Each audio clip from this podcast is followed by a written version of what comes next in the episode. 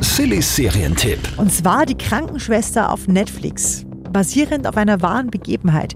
Es geht wieder mal in solche Serien, kennt man eigentlich, um äh, eine Krankenschwester, die zum Todesengel wird. Dieses Mal in Dänemark. Und zwar heißt die Pernil. Also nein, nicht die, sondern eine andere Krankenschwester, nämlich die Pernil. Die tritt einen neuen Job an.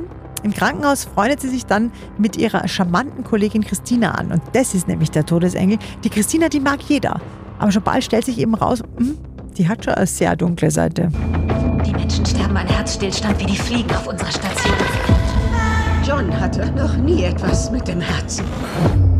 Man kann ihr nicht immer trauen. Und Bernil will herausfinden, warum nicht. Eine Krimiserie über einen wahren Todesengel, den, der, die damals in Dänemark gelebt hat, kriegt von uns 8 von 10 Couchpunkten auf Netflix. Silly Serientipp.